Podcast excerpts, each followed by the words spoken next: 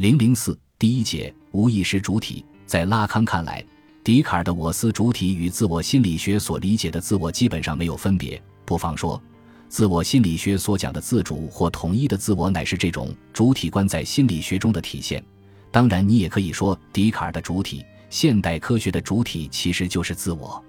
对于自我，拉康在镜像阶段理论中已经说明了它的异化性质。自我乃是镜像认同的结果。是一个构成物，自我将镜中之像视作理想的我的原型，殊不知这个理想形象只是我的一种误认。我们归之于自我的那种统一性，其实是一个幻觉，是自我加之于主体的异化盔甲。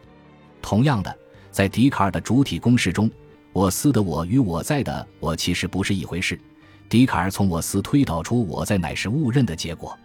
因此，对于拉康对我思主体或自我的拒绝。我们也许更应该换一个角度来理解：我思主体或有意识的自我是现实的存在的，但不是存在于我的真实之中，而是存在于我的误认之中。在这个误认结构的背后，实际还有一个东西，一个维度在支撑着自我的想象性认同，那就是弗洛伊德发现的无意识。在第一期研讨班中，拉康说，在科学中，主体最终只是在意识层面被维系着。因为科学中的主体 X 事实上就是科学家，不论是谁，只要拥有了维系主体维度的科学体系，它就是主体，因为它是对象世界的映射、镜子和支撑。相反，弗洛伊德告诉我们，在人类主体中有某个东西在言说，在那个词的充分意义上言说，也就是说，有某个东西狡猾地躲在下面，且没有意识什么事。总之，笛卡尔式的我思主体也好。自我心理学的统一自我也罢，它们都是被结构的，都来自存在的一种误认，是存在的幻象。拉康精神分析学的核心就是要揭穿这个幻想，就是要超越有意识的我思主体，把存在引向其真正的内核，即那个躲在我思主体或统一自我背后，且支撑着、维系着这种主体之思或自我之统一的东西。精神分析学称之为无意识。根本上说，所谓的我思主体或统一自我，就是一种无意识主体。主体根本上是无意识的。主体何以是无意识的？何谓无意识主体？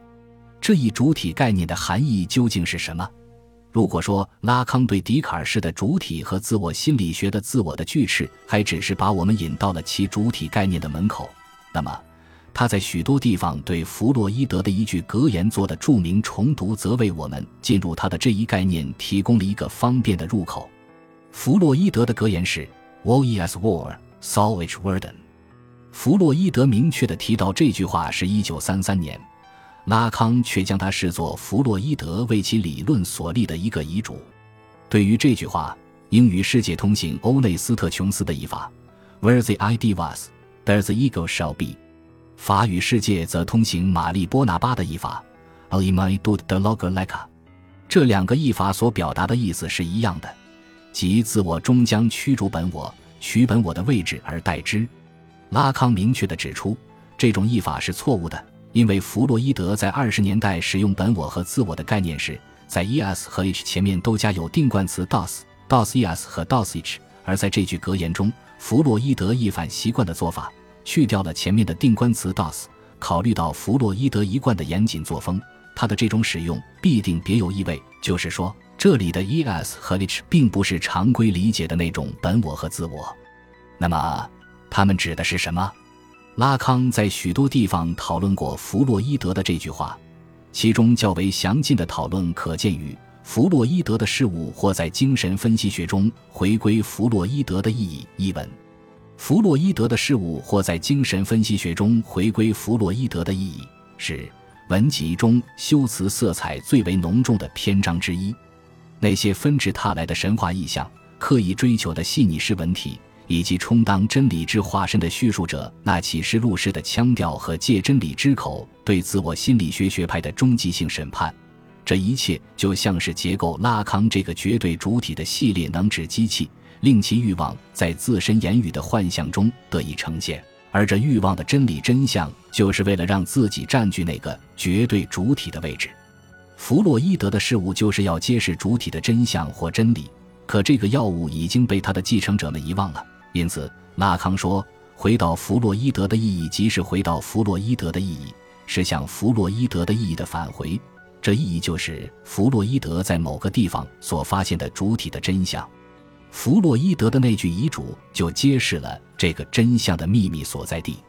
在强调了弗洛伊德对那两个词 ‘es’ 和 ‘lich’ 的不同使用之后，拉康逐字对遗嘱提出了自己的意见 ‘washver solvage worden’。”这个意见十分缠绕，但你必须把它弄明白，这是你的责任。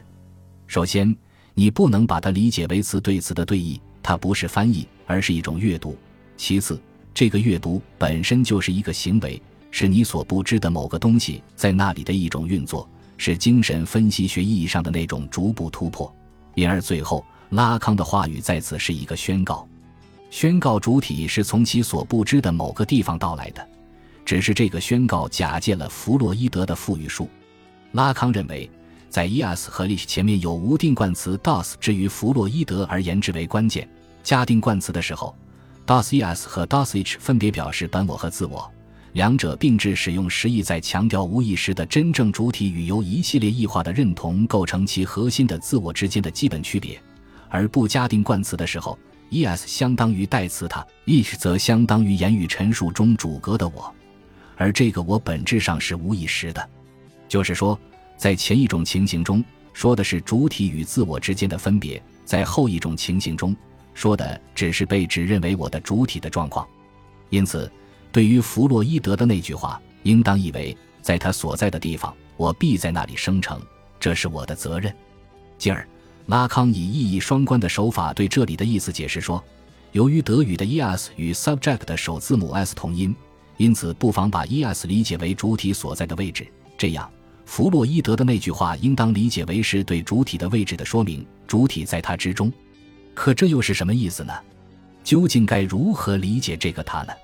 在弗洛伊德那里，das es 这个词是从一个德国精神病学家那里借用过来的，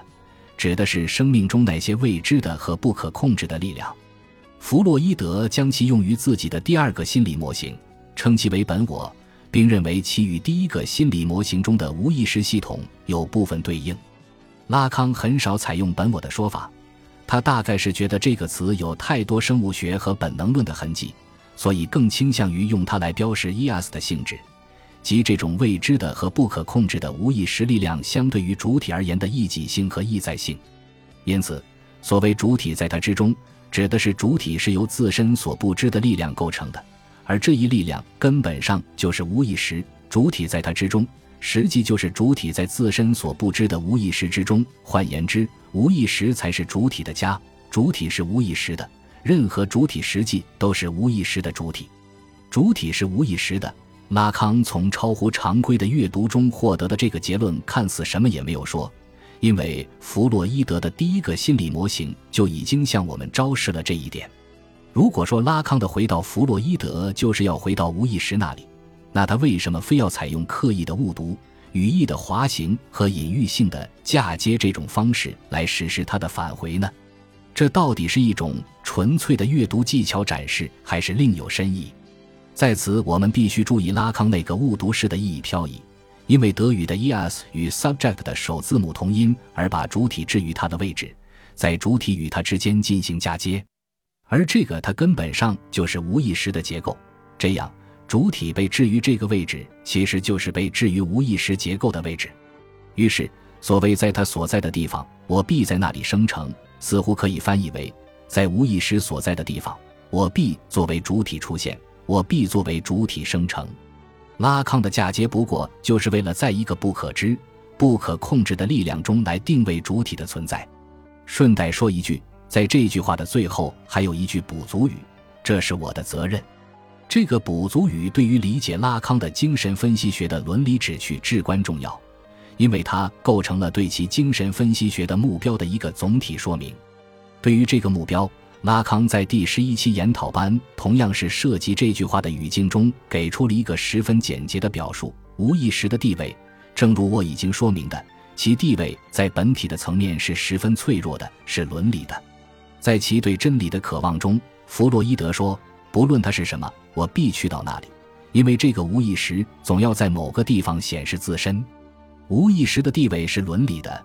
这是拉康对自身理论的一个最高表述。